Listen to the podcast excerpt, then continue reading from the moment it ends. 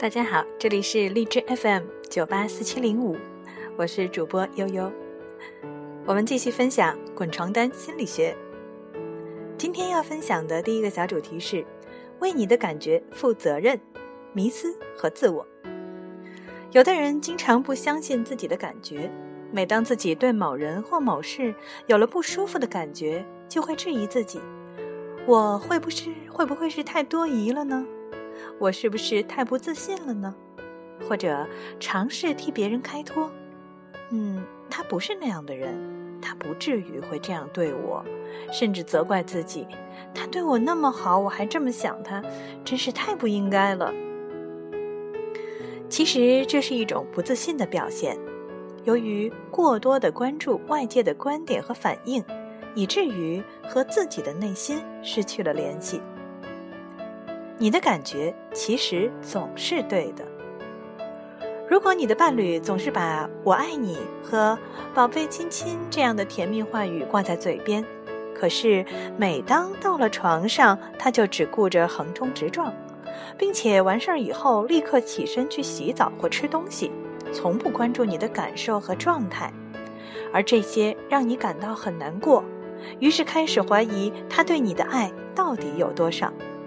此时，你不要使劲儿压制内心的感觉，即使你真的很爱他，并且由于爱他而害怕证实他真的如你所想，可能他确实不够爱你，这样的结果可能让你难以承受，甚至让你害怕。但是，我建议你也要勇敢去面对，同时也要勇敢面对自己内心的真实感觉。有一种可能。是当你找他谈了之后，发现他只是太粗心，不知道男性和女性有这么多的不同。他是很爱你的，只是不懂得如何去爱而已。那么，或许这次沟通就是你们关系的催化剂，让你们得以把许多积累下来的误会一一澄清，让你们爱得更加踏实，关系也会更亲密。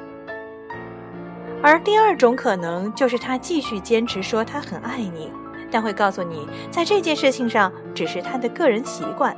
如果不那样，他就会不满足；如果不那样，他就会太累了；如果不那样，等等等等。总之，有很多的理由让他无法改变自己的行为。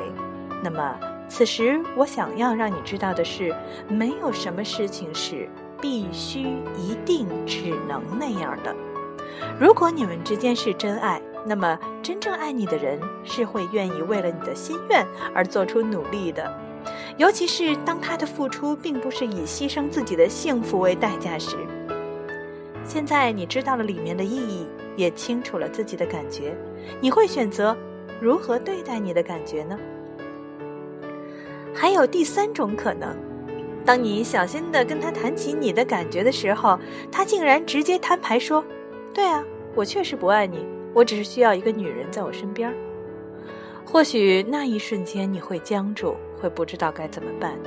但如果你看过这本书，看过我们这个滚床单心理学，在有一定的心理准备的情况下再和他沟通，可能你就不至于那么慌乱，而只是感到痛心。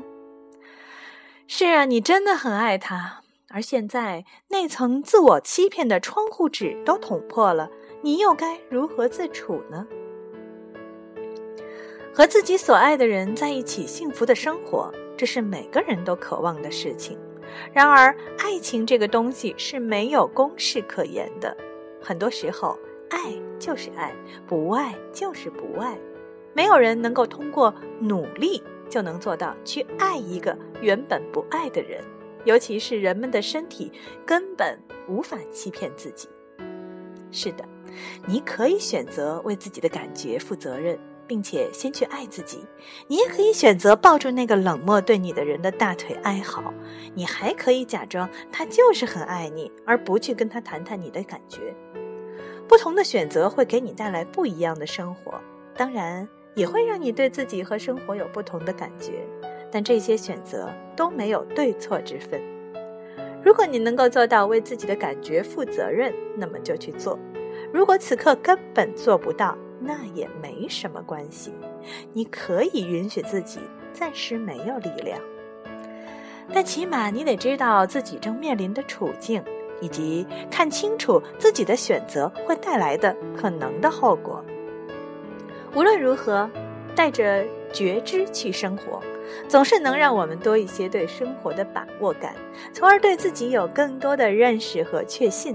而这是一个人能够获得幸福的基础。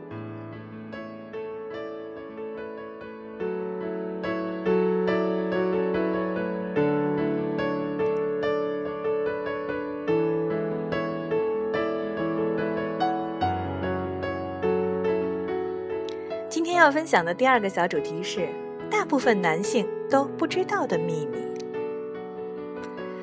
有一个叫磊的朋友，他在一家高科技企业任职财务总监，工作严谨、认真，专业能力很强，是很多同行都想挖走的香饽饽。他有车有房，有各种投资，不是烟酒，也不喜欢打麻将、泡夜店，是很多女孩子都青睐的最佳结婚候选人。可是，无论女孩子们如何暗送秋波。年近三十的磊却一直都没有要谈恋爱的意思，这不但急坏了想抱孙子的母亲，也急坏了那些喜欢他的人。就在上周，一个喜欢磊的小师妹直接向他表白了，但这让磊一时间恐慌起来。其实磊是有苦衷的，从初中三年级开始，他总是为自己生殖器的尺寸而自卑。很担心喜欢他的姑娘知道了这件事情就离他而去。也正是由于他的自卑，促使他试图通过优良的学习成绩和工作成果来弥补生理上的缺陷。请注意，这里的“生理”两个字是打上双引号的。为什么呢？经过一段时间的性心理咨询，磊意识到，原来自己的尺寸没有他认为的那么小，而且。当他知道很多男人都在担心自己的尺寸和大小的时候，他一下子就轻松多了。那种我和别人一样的感觉让他如释重负。可是，他这种以为自己生殖器很小的误会是怎么来的呢？或者说，为什么男人们会如此在意自己的尺寸大小呢？其实，这大概得从远古时代的生殖崇拜开始说开始说起。在生产力不发达、各种猛兽侵扰使人类的生命受到极大威胁的远古时代，后代的数量和家族的繁荣息息相关。所以，作为对大自然和生命的敬畏，人们把婴儿的诞生看得非常神圣，因而也就崇拜了婴儿出生的通道，也就是女性的生殖器。又过了漫长的一段时间后，人们发现。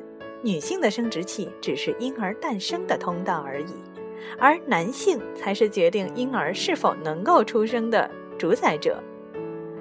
这样的观点认为，在创造生命这件事情上，男性有着绝对的主动地位，而女性则是被动接受者。因此，慢慢的，男性的生殖器就成了权力和力量的象征。男性在阴茎上进行各种装饰，借此吸引女性的注意。以获得更多的交配权，男性生殖崇拜的时代就这样开始了。随着社会文明的发展，人类社会的男性已经不会再刻意的展示自己的性器官，但依然很在乎自己的尺寸和大小。大概有从祖先那里继承的精神传统的因素，偷偷的和他人做比较，给男性带来不必要的自卑感。很多小男孩都有第一次看到成年人性器官时的惊讶，而忘记了自己尚未发育成熟的事实。这样的比较会让他们非常自卑，以为自己是不完善的。磊之所以会为自己的尺寸和大小而自卑，和他初中三年级时上厕所被同班男生嘲笑有直接的关系。可是磊忘记了，他上学比较早。比同班男生要小好几岁，也就是当他的同学进入青春期开始发育了，他可能还只是个小男孩，自然就没有什么可比性。可是那时候只有十一岁的磊不会想到这一点，由于那次事件对他刺激太大，以致成年以后还停留在阴影里走不出来。另一种比较是，当男性在公厕里偷看同性的性器官所带来的隐忧。可是很多人都不知道，当他看自己的时候，视线是在自己性器官的上方；而当他看别人的时候，视线是在别人性器官的侧面。这样一来，明明是差不多大小的，可看起来别人的的确比自己的要大一些似的。比较客观的看自己性器官的方式，其实是对着镜子看，此时可以看到自己的正面和侧面，而事实上，这恰好也是别人能看到的你的尺寸。各种媒体和成人影片的意识导向，让男性误以为女性是喜欢大尺寸的。说实在的，男人们真的是被各种男性读物和成人影片给骗惨了。古代的春宫小说里，作者就常常花很多篇幅描写性器官的尺寸。对性器官尺寸的崇拜历史这么悠久，怎么能不让男人有那么强烈的关注呢？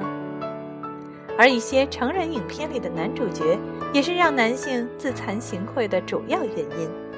可是，男性却没有想过，成人电影的导演正是迎合了人们“性器官越大越好”这样的观念来挑选演员的。女性需要的并不是大尺寸，而是温柔体贴的耳语和足够的爱意。没错，作为重视情感沟通的感性动物。女性是否能够享受到性高潮，通常与那个爱她并懂得取悦她的男性有关，也与她是否足够爱那位男性有关，但却与性器官的尺寸和大小没有直接的关系。好，那么我们今天就分享这两个小主题吧。希望你能够从我们今天的分享当中受益，也祝你过得越来越开心，周末愉快。再见。